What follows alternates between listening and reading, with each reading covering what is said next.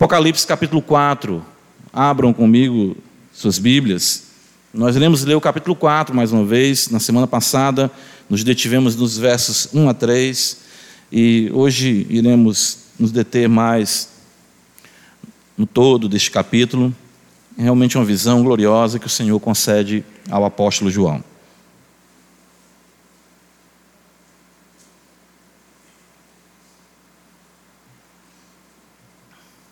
Diz-nos assim a palavra de Deus, nossos irmãos também que estão no auditório acompanhando, Deus abençoe, o mesmo procedimento possamos ter em ambos os ambientes de culto.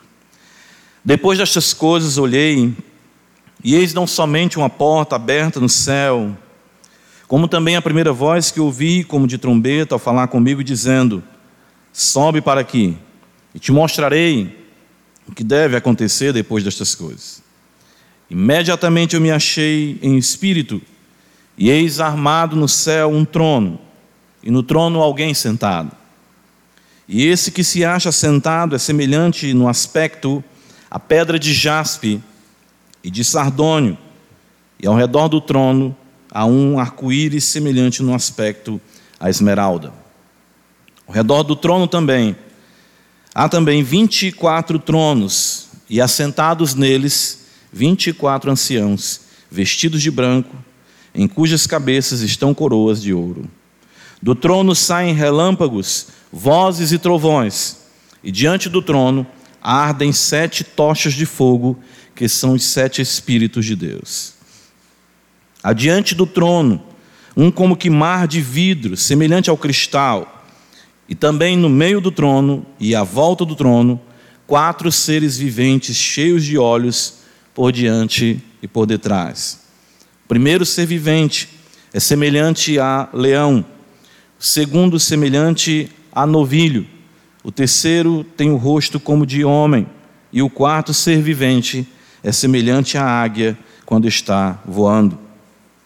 E os quatro seres viventes, tendo cada um deles respectivamente seis asas, estão cheios de olhos ao redor e por dentro não tem descanso, nem de dia nem de noite, proclamando: Santo, Santo, Santo é o Senhor Deus, o Todo-Poderoso, aquele que era, que é e que há de vir.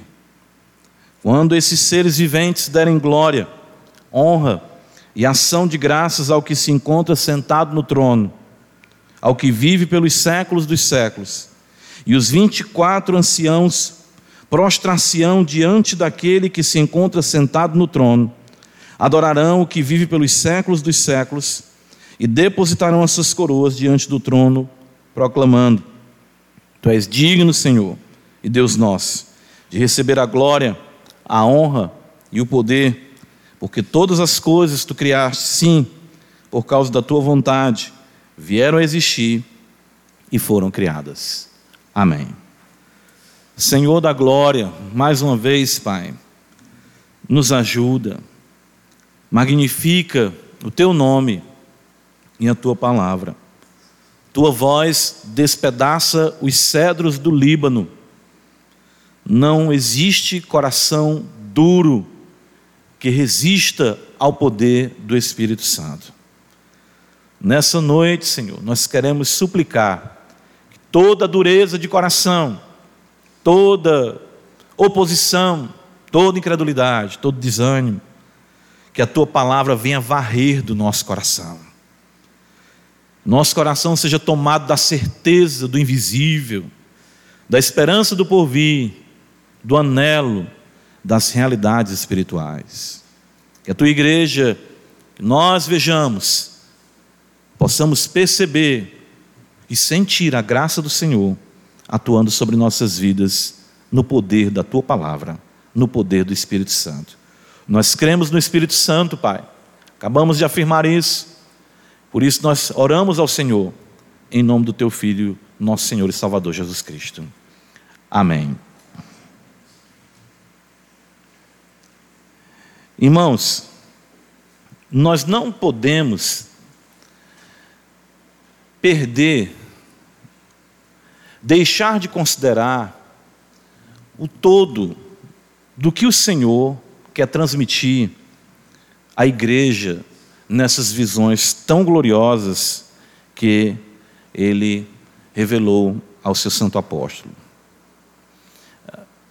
Eu creio que nós temos tido sempre o cuidado de colocar dessa forma, tem sido feito um grande desserviço na compreensão do livro do Apocalipse ou na aproximação da temática da escatologia com um sensacionalismo que assusta e apenas instiga a curiosidade dos cristãos. Não foi esse o propósito para o qual o Senhor nos deu essa revelação. De forma nenhuma. Mas foi para que compreendamos a sua vontade para a sua igreja, para que a sua igreja caminhe de forma que lhe seja agradável neste mundo mal. As sete igrejas da Ásia, depois de receberem exatamente epístolas né, dirigidas às mesmas, repreendendo, consolando, edificando, o Senhor então apresenta um novo ciclo, de fato, o que é considerado como o primeiro ciclo de visões que o apóstolo João tem aqui. E o que nós não podemos deixar de, de perceber é que todo esse capítulo e os capítulos que se seguirão são marcados por um simbolismo muito intenso, visões. Constantemente João vai dizer que viu algo semelhante, certo? Ele vai exatamente trazer para nós a, a, a compreensão do que ele viu com parâmetros que lhe são uh, familiar. Os irmãos percebem que no versículo 7, por exemplo, você pode ver isso. João fala que o primeiro ser vivente é semelhante a leão, ele não diz que é um leão. Na sequência, ele fala semelhante ao novilho. Depois ele fala, né? tem rosto como de homem, mas não é um homem. O quarto ser vivente é semelhante à águia. E, nós vemos aqui, é, é, no versículo 6, por exemplo, ele falar diante do trono, um como que mar de vidro. Constantemente nós vamos observar é, é, é, essa linguagem do apóstolo João. Porque o que ele viu é de uma grandiosidade tal, que ele tenta, claro, pelo Espírito conduzindo, nos, nos colocar diante dos olhos, né? ou seja, da fé, a compreensão do quadro como um todo. Lembra que eu falei na semana passada? O Apocalipse pinta teologia. As epístolas, elas nos apresentam os ensinos de forma didática, não é? ou seja, o apóstolo Paulo é, é o seu costume apresentar verdades importantes do Evangelho e depois ele conclamar, urgir com os crentes para que vivam as verdades exatamente que ele apresentou. Por isso Paulo vai dizer: rogo-vos, pois, Diante disso, portanto, meus irmãos, e aqui João está apresentando para a igreja exatamente, e isso é muito importante não perdermos de vista, que existe a meta-história, o que está por trás da história. Nós estamos aqui agora em um prédio, graças a Deus, que o Senhor concedeu à igreja, com tudo que nós temos de conforto, aparato. Mas João quer dizer, existem realidades espirituais muito mais grandiosas que os olhos de vocês não estão vendo agora. E resumindo é que o Cordeiro, ele é o vencedor, ele é o vencedor sobre o dragão. E vocês são o povo do Cordeiro. E o Cordeiro está atuando exatamente na sua igreja para conduzi-la exatamente ao triunfo pleno novo céu, uma nova terra. Por isso que o Apocalipse termina assim. Então nós vimos exatamente isso. Nos primeiros três versículos, quando João ele recebe do Senhor a revelação e ele diz que se acha em espírito e a voz fala com ele sobe para aqui. Venha ver as coisas de uma perspectiva celestial. Porque a igreja, de acordo com Efésios, capítulo 1, capítulo 2, Paulo fala em outros textos ali, outros versículos de, a, na carta aos Efésios, que a igreja está sentada nos lugares celestiais em Cristo Jesus. Certo? Às vezes a gente critica algumas coisas quando a gente observa algum procedimento. Ah, por exemplo, a gente estava vendo o texto de Atos, né? E Pedro foi libertado, Deus enviou o seu anjo. Sim, existem anjos, Hebreus 1,14 fala que são espíritos ministradores a serviço dos que hão de herdar a salvação. E quando Pedro está na porta batendo e ele e Rod vai abrir e diz é Pedro, ele diz não, é ele, a voz dele eu conheci, é o anjo dele. Ele diz, puxa, como a igreja é ingênua. Por outro lado, a igreja cria na ação angelical a favor do seu povo e que existiam anjos protegendo sim o seu povo, isso está escrito no Antigo Testamento: o anjo do Senhor acampa-se ao redor do que, os, do que os teme e os livra. Então, nós, num processo de secularização, como era também comum aos santos do primeiro século, eles estavam sendo perseguidos, eles estavam sofrendo o espólio de seus bens, eles estavam sendo perseguidos pelos judeus, as sinagogas que João chama como sinagogas de Satanás, e toda essa luta, essas dificuldades que nós enfrentamos também hoje, do Estado no nosso encalço, de leis injustas, da institucionalização do pecado, da imoralidade crassa no mundo, tudo isso as igrejas do primeiro século, os santos sempre enfrentaram, e João queria dizer para eles: vejam, antes de tudo, que há uma realidade espiritual, há um Deus que controla todas as coisas, e eu quero chamar a atenção de vocês para isso. O Senhor usa João e ele é, é levado àquela realidade espiritual e ele vê no céu, nas regiões celestiais, um trono. Ele diz isso no versículo 2: imediatamente eu me achei em espírito e armado no céu um trono. Por 17 vezes no capítulo 4 e 5, a palavra trono é utilizada pelo apóstolo João.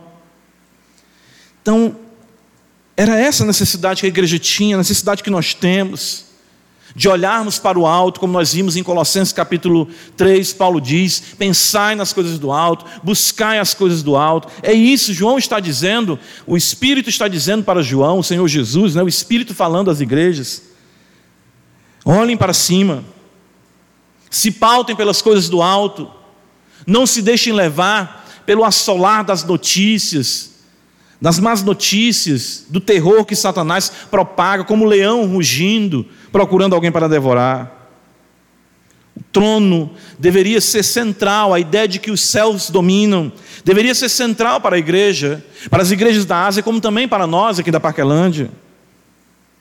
E nós deveríamos, o que o Senhor está dizendo para a igreja de Éfeso, Esmirna, enfim, Tiatira e assim por diante, era o seguinte: olhem para a beleza da minha santidade, a pedra de jaspe, a pedra de sardônio. Olhem exatamente ah, para o Deus que é fiel e verdadeiro à Sua palavra, a menção do arco-íris, o que Ele prometeu, Ele tem cumprido, Ele tem mantido a terra, verão, enfim, outono, as estações do ano, chuva, sementeira, frio, calor, tudo isso o Senhor cumpriu. Ele está dizendo: Eu sou Deus fiel e verdadeiro. E essa terra na qual vocês se encontram, que é ameaçada constantemente de explodir, de ser destruída, dos homens aniquilarem a existência da humanidade ou mesmo da igreja, essa terra será palco da manifestação da minha glória, o meu propósito de redenção não será frustrado. É isso que a visão está dizendo. Então a igreja ela deve considerar isso, deve pensar, deve buscar ao Senhor considerando a beleza dessa realidade. E a igreja deve então progredir para o quê? Que é o que eu observo na sequência do texto aqui de Apocalipse capítulo 4, depois vamos ver o capítulo 5 também, ainda abordando isso. A igreja deve progredir para o que ela foi chamada a fazer, para o que lhe é mais nobre, para o que lhe é mais belo, para o que lhe é primordial, ou seja, a adoração. A adoração. A igreja tem como sua missão exatamente adorar aquele que vive pelos séculos dos séculos. Nós oramos para que a vontade do Senhor seja feita na terra assim como é feita no céu. O Senhor Jesus nos ensinou a orarmos assim. Mateus capítulo 6 está escrito isso. Seja feita a tua vontade, assim na terra como no céu.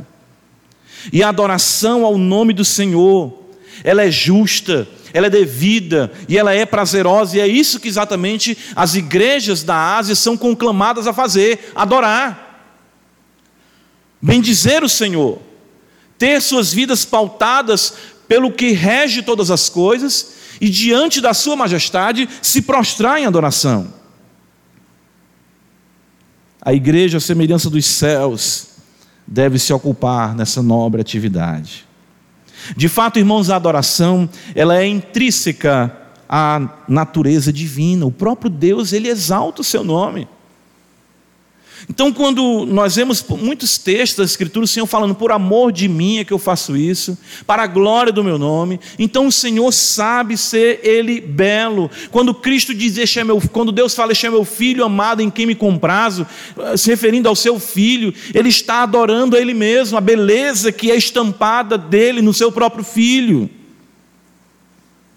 Então, magnificar o nome do Senhor é inerente ao próprio Senhor pois Ele é o único digno de toda adoração e fora dele tudo é mentira. Assim sendo, céus e terra, né? em harmonia com a revelação, se detém na deleitosa e primária função da igreja, que é a adoração. Cultuar o Senhor. Por isso que eu sempre tenho batido nessa tecla, falado para os irmãos, não negligenciem. O autor, os hebreus fala isso, nós estamos apenas ecoando o que as escrituras dizem. Não deixemos de congregar. Não deixemos de estarmos juntos adorando esse ajuntamento solene, porque é exatamente aqui nós vemos a igreja cumprir o papel singular que só ela pode cumprir para o que foi criada, para o que foi estabelecida, magnificar o nome do Senhor. Então perceba comigo, na adoração, eu quero destacar alguns pontos que nós podemos considerar aqui, exatamente no capítulo 4. Em primeiro lugar, a verdadeira adoração, ela deve se concentrar naquele que está assentado no trono. Nós consideramos o trono na sua perspectiva régia, ou seja, no seu domínio. Mas é importante que consideremos o trono agora na perspectiva de culto, de adoração, que é exatamente o que nós vemos no capítulo 4 aqui, na visão que João tem da adoração a ele revelada nas regiões celestes. A ênfase é realmente muito intensa. Veja o versículo 4, está escrito ao redor do trono. No versículo 5 fala do trono. Ainda no versículo 6 fala diante do trono. Ainda no versículo 6 você observa fala no meio do trono. E você vai observando o texto falando à volta do trono. Ou seja, a, a ideia, a, o que João, o que ele enxerga é que toda essa corte celeste, na sua visão, tem o trono como central. Todos os seres estão organizados e têm suas funções na perspectiva da adoração do culto. A minha existência está diante do trono, eu estou ao redor do trono, eu vou me alocar e me colocar na posição que o Senhor quer para que eu glorifique aquele que está no trono. Todos os seres, toda a perspectiva, a visão de João, destaca a centralidade do trono e todos os seres são coadjuvantes, participam exatamente para ressaltar diante dos nossos olhos a centralidade no culto que pertence ao Deus vivo e verdadeiro. Não se concebe, irmãos, no céu, nada além do teocentrismo. Nada.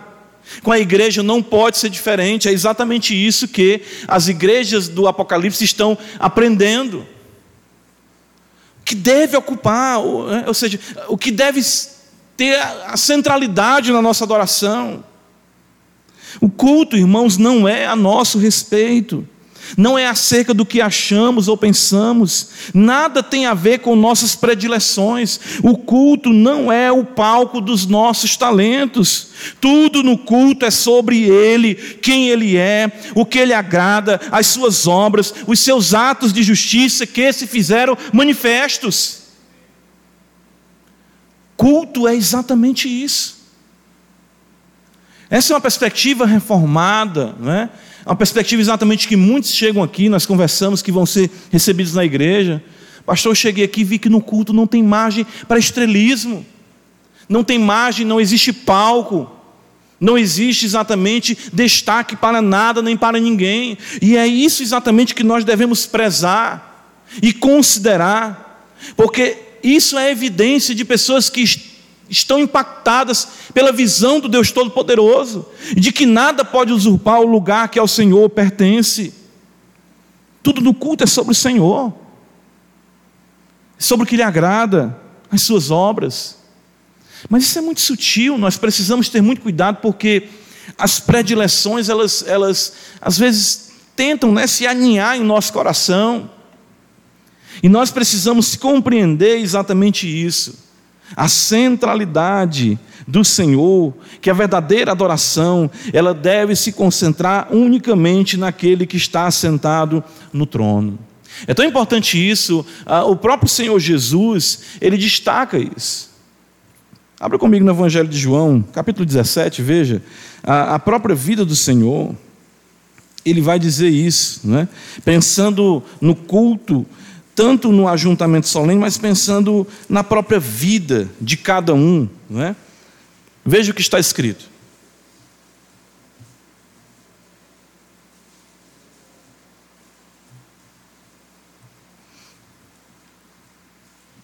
Tendo Jesus falado estas coisas, levantou os olhos ao céu e disse: Pai, é chegada a hora, glorifica teu filho, para que o Filho te glorifique a ti. Veja o versículo de número 4. Eu te glorifiquei na terra, consumando a obra que me confiaste para fazer. E aí nós devemos perguntar, e você deve se indagar: eu posso dizer para o Senhor, eu te glorifiquei na terra. Eu exatamente contemplei que o Senhor é Deus sobre minha vida, é Rei dos reis, rege a tudo e a todos, e diante da tua majestade eu me prostro e sempre me prostrarei. A minha vida consiste de fato em fazer a tua vontade, como assim foi a vida do teu filho. Nós temos que exatamente considerar, porque uh, nós não temos, temos muita dificuldade, eu vejo isso, eu tenho orado por isso de aplicarmos as verdades benditas do Evangelho às questões mais práticas da nossa vida, do culto a Deus, em tudo que nós fazemos, em tudo o que nós pensamos ou falamos. Apocalipse capítulo 4, uh, ah, o versículo de número 5 diz: depois nós vamos considerar esses seres aqui, mas eu quero primeiro chamar a atenção dos irmãos para essa realidade do culto. E o texto diz para nós no versículo 5 que do trono, vejam, saem relâmpagos, vozes e trovões, e diante do trono ardem sete tochas de fogo, que são os sete Espíritos de Deus. E o que eu percebi aqui é que a verdadeira adoração também, ela é resultado da impressão que o Altíssimo causa sobre seus adoradores. O objetivo aqui com essa visão é exatamente nos trazer um impacto de considerarmos a Sua majestade. Tudo que João vê, o trono armado no céu, a pedra de jaspe, a pedra de sardônio, alguém sentado que ele não consegue definir, porque Deus não tem como ser definido, o arco-íris, os 24 tronos, os quatro seres viventes, o trono exatamente saindo trovões, relâmpagos, vozes, tudo isso tem o objetivo de impactar o povo e compreender que eles estão diante do Deus Todo-Poderoso. Tem um objetivo. Porque é algo exatamente que está muito também em falta em nossa adoração. Quando pensamos que Deus é o centro da nossa adoração, nós temos que pensar como devemos nos aproximar diante dele. E o Senhor se apresenta para nós de uma forma terrível. É isso que o Apocalipse chama a nossa atenção. As igrejas, os crentes precisam compreender o terror que é estar na presença de Deus. Terror, pastor, sim, é algo terrível. Êxodo capítulo 19, abra comigo a escritura. Isso, com certeza, é uma alusão de João na visão, o Espírito concedendo a ele, do que aconteceu quando o Senhor foi organizar a nação de Israel naquela teocracia. Ou seja, Deus tira um bando de escravos, né? um milhão de pessoas ali do Egito, e exatamente coloca eles ah, diante do Monte Sinai. E o Senhor vai cumprir o que falaram para Moisés. Lembra que o, o que foi que Deus disse para Moisés? Eu vou te enviar para que tu liberte o povo, e tu vai trazer esse povo para me servir no monte, ou seja, me cultuar neste monte. E Moisés falava para Faraó: Deixa-nos ir para que ofereçamos culto ao nosso Deus. Lembra disso? Deixa-nos ir para que ofereçamos sacrifício ao nosso Deus. Aí Faraó: Não, vá dessa forma. Não, nós iremos com tudo, todas as pessoas, porque o Senhor quer ser adorado, Ele estabeleceu como quer ser adorado e onde Ele quer ser adorado. Então o povo é libertado do Egito e é levado para o Sinai. E o que acontece no Sinai é exatamente a preparação para o grande culto, a manifestação de Yahvé para que o povo de Israel entendesse que o Deus verdadeiro era distinto de todos os deuses de mentira do Egito. Cobras, cães, gatos, bois, como eles pecaram, é, criando uma imagem, um bezerro de ouro, dizendo que esse era o Senhor. O Senhor vai mostrar que ele é distinto de tudo isso. Êxodo 19 está escrito no versículo 16. Veja, na preparação para a outorga das dez palavras e, claro, para a adoração ao Deus vivo que fala com seu povo. Ao amanhecer do terceiro dia, houve trovões e relâmpagos, e uma espessa nuvem sobre o monte, e muito forte clangor de trombeta, de maneira que todo o povo que estava no arraial se estremeceu. O objetivo exatamente é esse: era levar o povo a se aperceber da majestade do Senhor e se estremecer ante a sua presença. O culto não pode prescindir deste elemento de terror, dos crentes estarem terrificados com a majestade, a singularidade de Deus. Moisés levou o povo fora do arraial ao encontro de Deus e puseram-se ao pé do monte. Todo o monte Sinai fumegava, porque o Senhor descera sobre ele em fogo. A sua fumaça subiu como fumaça de uma fornalha, e todo o monte tremia grandemente, o Sinai parecia uma gelatina. E o clangor de trombeta ia aumentando cada vez mais. Moisés falava e Deus lhe respondia no trovão. Tudo isso aponta para Cristo. Deus fala, Cristo fala, Moisés responde, no caso, Deus responde, Moisés apontando para Cristo. Descendo o Senhor para o cume do monte Sinai, chamou o Senhor a Moisés para o cimo do monte, e Moisés subiu, e o Senhor disse a Moisés: Desce adverte ao povo que não traspasse o termo até o Senhor para vê-lo, a fim de muitos deles não perecerem. O Senhor, então, aquele espetáculo, o Senhor fala as palavras, nós conhecemos os dez mandamentos, e olha o que está escrito no versículo 18, capítulo 20. Percebam? 20, 18 ao 21. Todo o povo presenciou os trovões, e os relâmpagos, e o clangor da trombeta, e o monte fumegante, e o povo observando se estremeceu e ficou de longe. Disseram a Moisés: Fala-nos tu e te ouviremos, porém não fale Deus conosco, para que não morramos. Respondeu Moisés ao povo: Não temais, Deus veio para vos provar e para que o seu temor esteja diante de vós, a fim de que não pequeis. O povo estava de longe em pé, Moisés, porém, se chegou à nuvem escura onde Deus estava. Você pode dizer, mas pastor, isso é uma coisa do Antigo Testamento, é uma coisa. Nosso Deus no Novo Testamento é coisa mais light, pastor, não tem nada disso não. Será? Aos Hebreus capítulo 12, abra comigo a escritura. Veja o que está escrito para nós. Aos Hebreus capítulo 12.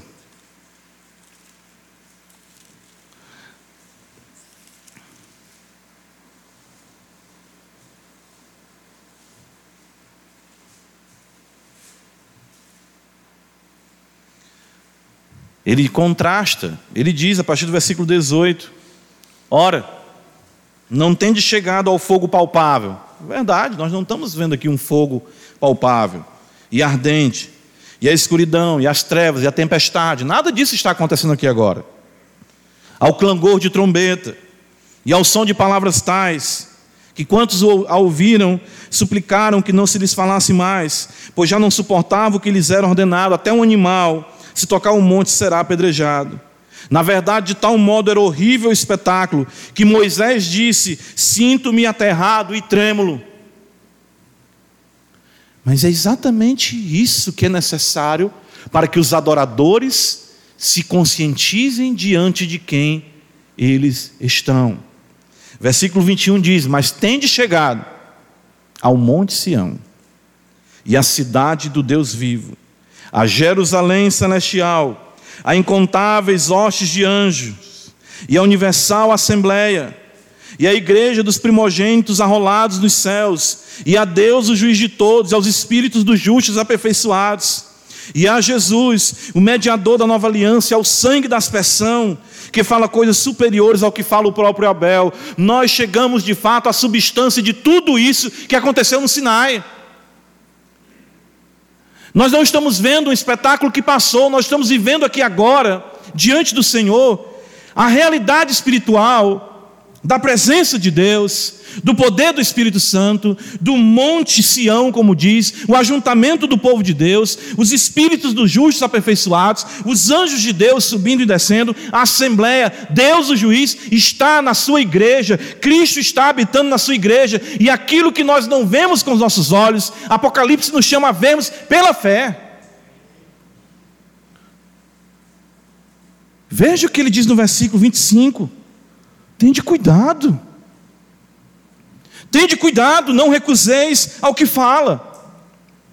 Pois se não escaparam aqueles que recusaram ouvir quem divinamente os advertia sobre a terra, muito menos nós, os que nos desviamos daquele que é dos céus, nos adverte. Ele não diz para nós, ah, hoje é o tempo da graça, está tudo tranquilo. Vocês têm que vir para o culto de forma relax. Vocês têm que vir para o culto, para o culto ser uma realidade jovem, light. Não.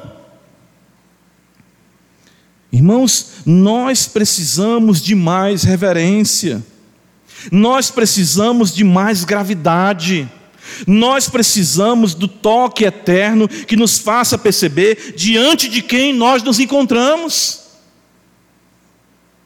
Lamentavelmente, há muita frivolidade Muitas pessoas completamente distantes e desapercebidas do que está acontecendo aqui e agora nesse momento. Nós, eh, eu sinto falta, eu falei isso aqui pela manhã, dos crentes entenderem o culto. Abriu-se a Bíblia, meu Deus. Alguém está invocando o nome do Senhor, Senhor. Vamos participar da ceia do Senhor, a preparação. Vamos cantar ao Senhor, vamos ver a exposição das Escrituras. Meu Deus, não deixa eu ter nenhum pensamento que divague do culto, mas que eu possa aplicar o meu coração a adoração a Ti. Olha o que está escrito no versículo 28 de Hebreus 12: Por isso, recebendo nós um reino inabalável, retenhamos a graça pela qual sirvamos a Deus de modo agradável. Com o quê? O que é que diz o autor sagrado? Com reverência. E o que? Santo temor. Porque o nosso Deus é o que? Fogo consumidor. Do céu saíam trovões, relâmpagos, fogo. Irmãos, isso não foi apagado, não. O Senhor deu aquela revelação a Israel, isso era uma revelação exatamente que caracterizava a infância do povo de Deus. Precisavam ser impactados pelo que viram, e mesmo depois que viram, um pouco depois estavam adorando o bezerro de ouro. Mas os que andam pela fé enxergam a realidade gloriosa do trono armado nos céus, dos trovões, dos relâmpagos, das vozes, exatamente da palavra de Deus procedendo do seu trono, e os crentes que veem, se apercebem disso, dizem: Senhor, tem misericórdia de mim, porque sou pecador, me ajuda a te adorar com propriedade, em espírito e em verdade.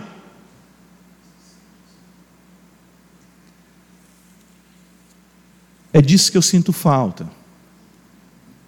Quando a gente fala de questões de transitar, quando a gente fala de questões de conversa, pessoas, irmãos, tem pessoas, eu sei que tem, trocam mensagens de WhatsApp na hora do culto, olham o seu status na hora do culto. Tem pessoas que, que esse momento de pregação está sendo algo assim, uma tortura. São que horas? 7h43, falta 17 minutos. Deus abençoe o pastor. Falta 17 minutos.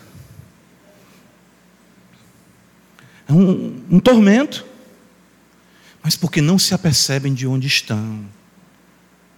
Esse tipo de postura mostra exatamente a morte. Muitas pessoas estão completamente desconectadas, desapercebidas da majestade do Senhor, e o que o Senhor queria transmitir às igrejas ali, exatamente da Ásia, e também para nós, era exatamente que as mesmas se apercebessem da beleza e singularidade do Senhor. Veja o versículo 5 do capítulo 4, a impressão, ela tem sim o terror, mas tem também sim a graça. Porque essa é a beleza do equilíbrio que nós observamos no Evangelho.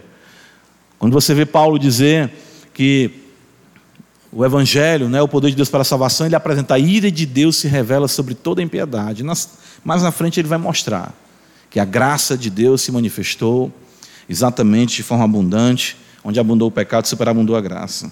Veja que no versículo 5 ainda diz assim: Do trono saem relâmpagos, vozes e trovões, e diante do trono ardem sete tochas de fogo, que são os sete Espíritos de Deus. Sete tochas, sete Espíritos de Deus. Apocalipse capítulo 1, lembra? Volta só um pouco.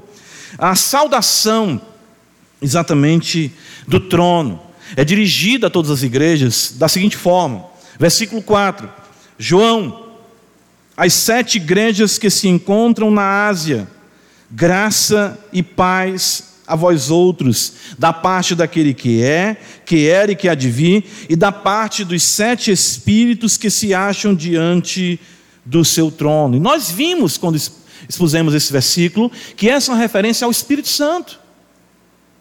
Que o número sete destaca, sim, a plenitude da ação do Espírito Santo. Não é porque tenha diante do trono de Deus sete tochas, isso é uma visão, irmão, isso é um, é um, é um, um símbolo. Não quer dizer que lá no céu agora tem um trono, Deus está sentado no trono. Salomão diz, 1 Reis 8, eis que nem o céu dos céus te podem conter, quanto mais uma cadeira. João vê uma cadeira, um trono. E no trono sete tochas.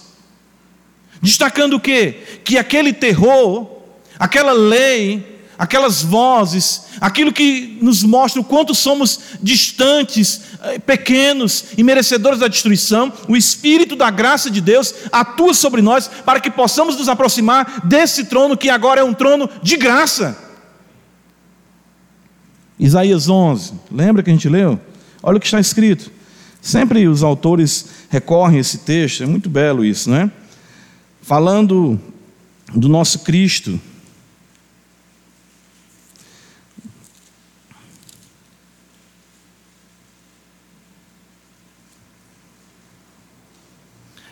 Isaías 11.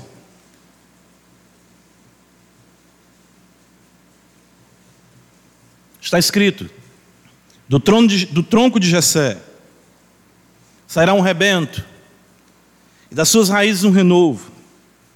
Repousará sobre ele o espírito, veja, do Senhor, o espírito de sabedoria e de entendimento, o espírito de conselho, de fortaleza, o espírito de conhecimento, o espírito de temor do Senhor. Hebreus capítulo 4. Nós vemos que a nossa relação com Deus ela é uma relação no poder do Espírito Santo. E quando nós vemos a relação do trono, da visão que João tem com o Sinai, das palavras de Deus, daquilo que é demandado, não terás outros deuses, não farás para ti mais escultura, não tomarás o nome do Senhor em vão, Guarda o dia de sábado, honra o teu pai e a tua mãe, não matarás, não adulterarás, não furtarás, não dirás falso testemunho, não cobiçarás. Tudo isso é muito, muito grande para nós como pecadores. E somente a plenitude do Espírito de Deus agindo em nós é que nos, eh, nos conforma à imagem do seu Filho e torna possível o acesso a esse trono de forma graciosa. Hebreus capítulo 4. O texto sagrado diz para nós no versículo 16: acheguemos-nos. Interessante que é um. É, você tem que ter esse misto, sabe? De temor, de terror e ao mesmo tempo de santa ousadia. Acheguemos-nos, portanto, confiadamente junto ao trono de quê? Da graça.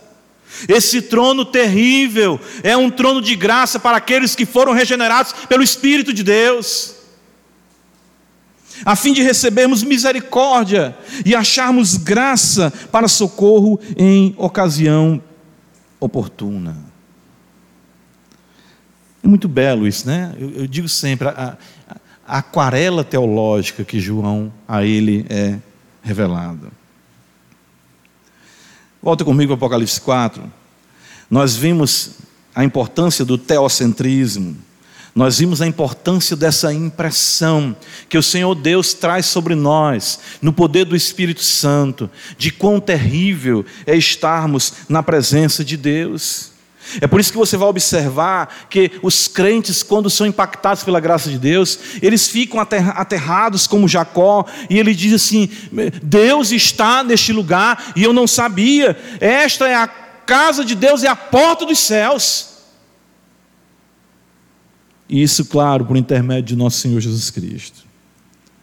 Essa impressão, ela vai ter a sua expressão, é a expressão dos verdadeiros adoradores, vai exatamente destacar o ser de Deus e as suas obras.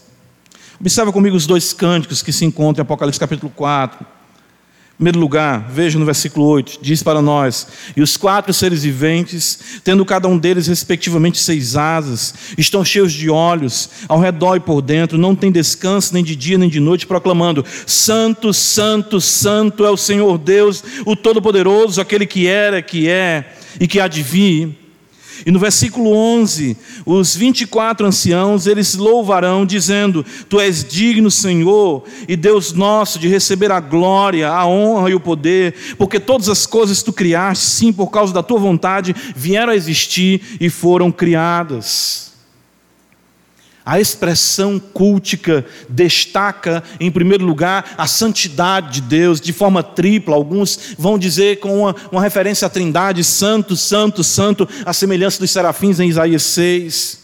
O fato é que o crente, quando ele percebe o terror da presença de Deus, o que vai primeiro se tornar evidente para o adorador são os seus pecados. A santidade de Deus, o contraste à nossa imundície, à nossa impureza. Então, um local de culto é o local para se tornar mais ainda evidente quão mal e terrível você é. Lembra, já falei isso aqui para os irmãos, o Dr. Lloyd Jones disse que o ambiente de culto é um ambiente insuportável. O incrédulo acha o ambiente de culto algo totalmente desagradável, desgastante, sem sabor. Por quê? Porque nós já chegamos aqui, quarta-feira à noite, domingo pela manhã, domingo à noite, para Deus denunciar os nossos pecados, para a pregação revelar quem nós somos, para as mazelas do nosso coração serem trazidas à tona, para que você perca o encantamento de que você é uma pessoa boa e excelente. Não, só existe um que é santo, santo, santo, e nós somos pecadores. Culto, eu tenho que sair com essa impressão. É muita sujeira, meu irmão. Ah, meu Senhor da glória. Faz 30, 40, 50 anos de fé, eu acho que não saiu nem 10% dos meus pecados. Culto é isso. Culto não é para você, né? Eu lembro na minha juventude, as músicas, né? Exatamente era. Eu me lembro de um cântico que começava dizendo, né? Eu sou especial para Deus, Ele me dá valor. Ele me ama do jeito que sou. Aí eu. Eita, eu estou com tudo. Quero que valorize o que você tem, né? Você é um ser, você é alguém. Quem não cantou essa, hein? Irmãos, esse é um ambiente de luz intensa. O culto, a adoração deve ser um ambiente exatamente em que, é, é, sabe quando se eu soubesse que, que iam colocar o holofote em mim, eu tinha me maquiado melhor. Não. Nenhum pecado seu aqui ficará encoberto. Os que usam de engano não prevalecerão na casa do Senhor. Salmo primeiro diz isso. Aqui, irmãos, é semelhança, sabe de quê? Quando você chega na sua casa de noite, você levanta duas, três horas da manhã, aí você liga a luz, as coisas começam a correr. Você diz: tem que detetizar a casa. Culto aqui é assim. Palavra, Deus, o Senhor exaltado, a luz brilha, você, eita menina, é rato, é guabiru, é carcará, é barata, é, é inseto, é escorpião, todo tipo de mazela começa a correr do seu coração. O ambiente de culto é isso. Por isso que a gente não tem que, ah, sabe, cânticos que massageiem o ego, cânticos que né, é, é, é entram na minha casa, entram na minha vida. Não, irmãos, os cânticos são exatamente para ressaltarem, destacarem a santidade do Senhor, a semelhança de Isaías, no capítulo 6, quando ele vê a glória de Deus, ele não diz, oh glória, ele diz, ai de mim. Eu vi o santo de Israel, eu vou perecer. E daí vem algo muito importante, prático para nós como crentes, né? Pode observar. Não tem por onde. A regra é clara. Não tem para onde correr. Viveu vida tortuosa, a pessoa se afasta da igreja. Por quê? Porque aqui são reveladas as mazelas do pecado de todos os homens. A regra é clara. Não tem por onde. É por isso que o camarada já começa a anular os ambientes de luz. Ó, vamos ver isso em dois textos importantes. Primeiro, comigo no Evangelho de João. Uh, uh, veja o que o Senhor nos apresenta aqui, Evangelho de João, capítulo de número 3.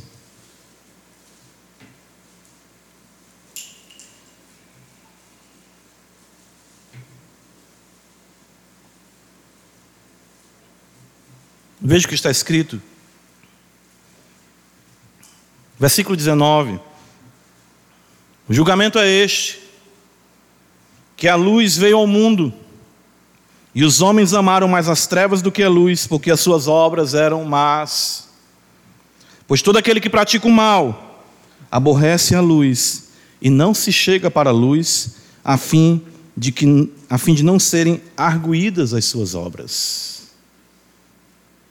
Aqui, eu converso com muitos irmãos, sei que essa experiência, né, o pastor Cleito viveu muito também, a gente vive como pastor.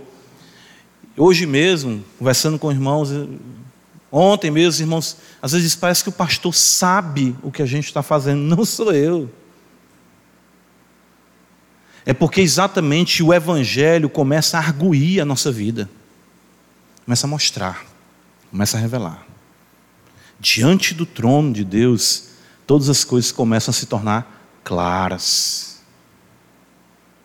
Versículo 21: Quem pratica a verdade aproxima-se da luz, a fim de que suas obras sejam manifestas, porque feitas em Deus.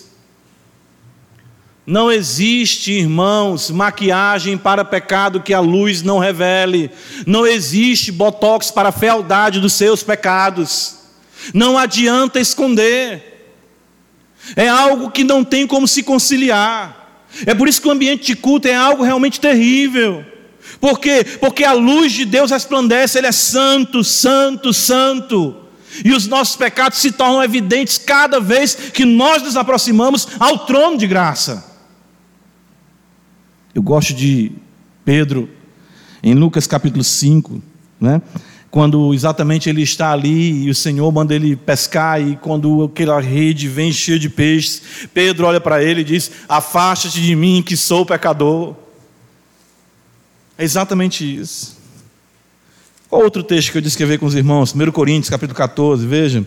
Uma igreja que exatamente está sendo guiada pela profecia, pela palavra do Senhor. Olha o que está escrito, a beleza, né? Ah, os coríntios estavam com, essa, ah, com esse culto é, ininteligível, né? ou seja, não trazia compreensão. Paulo censura isso, mostra a importância da profecia. E ele diz exatamente no versículo 24 de 1 Coríntios 14, a partir do 23, ele disse: toda a igreja se reunir no mesmo lugar, onde todos se puserem a falar em outras línguas. No caso de entrarem em doutos ou incrédulos, não dirão porventura que estáis loucos? Porém, se todos profetizarem e entrar algum incrédulo ou indouto, é por todos convencido e por todos julgados, tornam-se-lhe manifestos os segredos do coração. E assim, prostrando-se com a face em terra, adorará a Deus, testemunhando que Deus está de fato no meio de vós. A expressão no culto deve sim destacar a sua santidade. Apocalipse capítulo 4, veja ainda no versículo 8, diz para nós: Santo, santo, santo é o Senhor Deus, o Todo-Poderoso. É por isso que no credo aqui nós dizemos: creio em Deus Pai, o quê?